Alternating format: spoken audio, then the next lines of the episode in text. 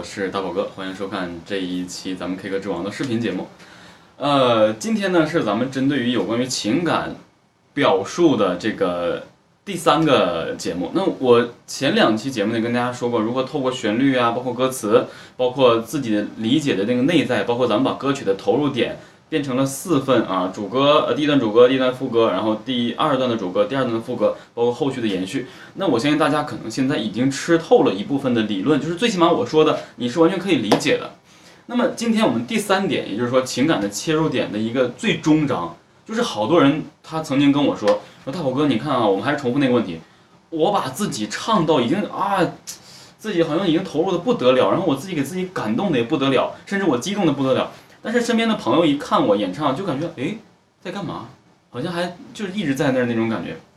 因为首先我们要强调一点，演唱，很多人跟我说说大宝哥，这个为什么我唱歌跟怎么怎么怎么谁谁谁谁不一样？后来我最终也给大家归根结底的我总结了一下，我就一直给大家总结，我说唱歌跟演唱他们是不同的，唱歌。拿一首歌，按照它的歌词、旋律、乐章去唱，这叫唱歌。演唱，什么叫演唱？为什么又有演又有唱？那我之所以要强调这个这个字的话，我想跟大家说的就是演唱，你的表露，你如何能够释放你的天性，释放你的内在，那这才能够让大家看出来你真正的全情投入。咱们举个例子，一个人。很不能说狠啊，就是相对腼腆或是相对温和的一个状态。他跟大家去出去唱歌，可能你就是这样的人啊。他跟大家去唱歌，今天他特别开心，他决定呢怎么样呢？站起来唱。那唱歌不应该站起来唱吗？因为原来呢就是一直坐在沙发里面找一首歌唱，哎，可能自己还唱的不错，感觉还 OK。今天开心了，我决定了给大家站起来唱。那站起来唱就叫释放了吗？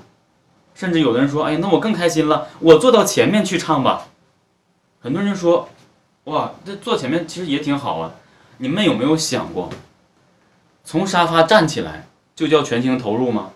坐到台舞台前面就坐到那个台前面拿着那个东西唱，你就叫全情投入，你就要释放了吗？很多人可能唱歌的时候是这样没有表情，最多就是晃一晃。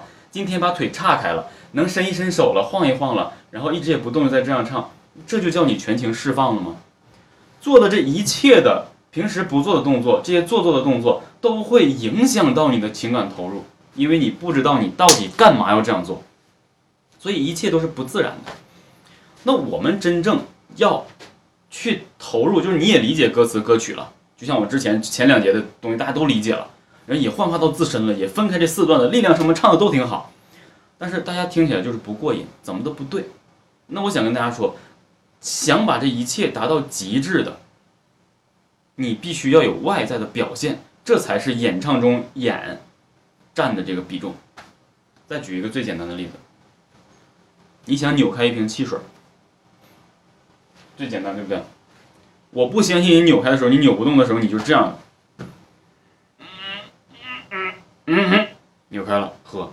你是不是扭开？如果你能扭开的话，你就很顺利；扭不开的时候，你看我的脸。是不是所有人这什么很自然，而且你会发现这样发力会很有力，这是非常自然的。但是呢，我们经常在演唱歌曲的时候，该有自然的表情，你不做自然的表情，那怎么能让人感觉到？就是说，你怎么能够真正幻化出来这种感觉？所以我们要求的是，歌曲苦情歌，你就要有一个苦的脸；开心的歌，你就要有一个开心的状态。这才是我们要所要有的，该有的姿势，该有的动作，你就要这样做。为什么射箭要这样？为什么跑步要这样？而不是啊，你开始吧，我就我就随便来一个动作就行，反正我也是往前跑，干嘛要做这些预备动作？为什么游泳的时候要这样？就是说跳水的时候要这样摸着，有在高台跳的时候这做这个动作，难道是玩笑吗？不是，它都是一种预备，一种准备和一种。帮助你提升你所要的这种点的一个一个姿势，所以，在我们演唱比较轻柔的旋律的时候，我们肯定是很轻柔的。你比如说有摇曳的噔哒噔噔哒噔噔哒噔噔哒，你可以这样摇曳起来。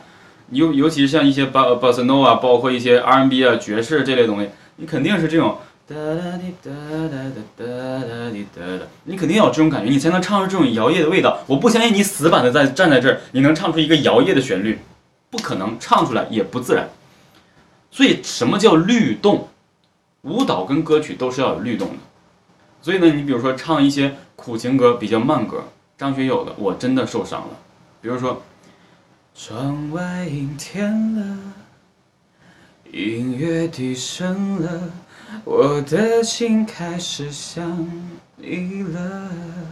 为啥张学友在唱歌的时候，现场你听他唱歌特别细腻，他的动作就非常的细腻，非常的有细线条，那那种。我的心开始想你了，他那种感觉就已经到位了。你如果是很死板的，就是说像军人那样站着，我的你做不出来，你不相信啊？你不相信你可以试一下，你就做这个，立正唱。我的心开始，不可能做得出来。我相信现在你已经在试了，你做不出来，你真的做不出来。所以人整个的外部的框架对你演唱。起着非常决定性的作用，啊，这就是比如说我们唱轻柔的，你比如说力度稍微强一点的，或者说更加呃有递进情绪的那种感觉的歌曲，咱们最简单的例子，就像张震岳的这种感觉，或者说大张伟这种感觉，非常松散，非常垮，因为他要的就是这种感觉。你比如说你想这样唱，我怕我没有机会，你唱不出来他那种痞的劲儿，你必须得就那种拿吉他，哪怕你做一个动作。拿着话筒，我怕我没有机会跟你说一声再见。你只有这样才行，或者你拿起，因为也许就再也见不到你。你有这种舞台这种感觉，要不然是绝对不可能的。为什么说当兵的人他们在唱歌的时候都是那种说句心里话？因为他们的这种感觉给我们的是一种气势，所以他们唱出来的歌就是振奋的。所以呢，整个受外在控制的歌曲，我们如果外在做不到的话，你比如说让你唱一首很细腻、很或者说很爆发的歌曲，你站到舞台上，你就这一个姿势，我就想知道你能爆发在哪儿，你能给大家带来什么样的情感投入？不可能啊，对不对？像这种歌这种情况的话，看王力宏、林俊杰、关喆、陶喆。呃，包括尤其是薛之谦，你看薛之谦在唱他那个歌曲的时候，什么样的姿势？弓着腰，你还要我怎样？要怎样？这不就是一种什么？你以为他做作，以为真是戏精吗？真的不是。这样的演唱的形式，包括他的外在，对他的演唱起着决定性的作用。它可以让你不光在外在接受到他的整个情绪的抒发，也能够通过这个。把他的内心的真正东西完全淋漓尽致的释放，他自己唱的也爽，你们看着听着也爽快，这就是演唱歌曲的一个最重要的点。那为什么现在这么多人总说我这个技术我也会，大宝哥抖猴我什么都会，假声我都唱得很好，但我唱歌就不对。所以现在你应该知道了，你坐在这儿看着手机，拿着话筒，哒哒滴哒哒滴哒滴哒哒滴哒哒哒哒哒，就这样在唱，你就不可能有这种应该有的。一个情绪，所以我一般情况下，你比如说我在录歌的时候，因为我录歌也是在这个后面用话筒，然后在这坐着去唱。但是我坐着，我虽然没有身体起来，但是我唱起来的时候，我是闭着眼睛戴着耳机，我手舞足蹈在唱，我投入情绪，我怎么样在唱？所以大家听到我节目里面所演唱的歌曲，都是我坐在工作间，然后啊这一这手舞足蹈的，跟一个精神病一样的去去在演唱的。所以情绪的投入是这样的。大家呢也可以多去在网上，就大家千万，我跟你说，网络现在这么发达，你们想找什么样的资料都可以找到。可以看看林俊杰在录音棚时候录音的这个情况，啊，林俊杰在录音棚录音的情况，包括像王力宏，你看他们整个的这个状态是完全不一样的，啊，就是不在舞台上去表演，人家在私下里面也是这样的一个过程。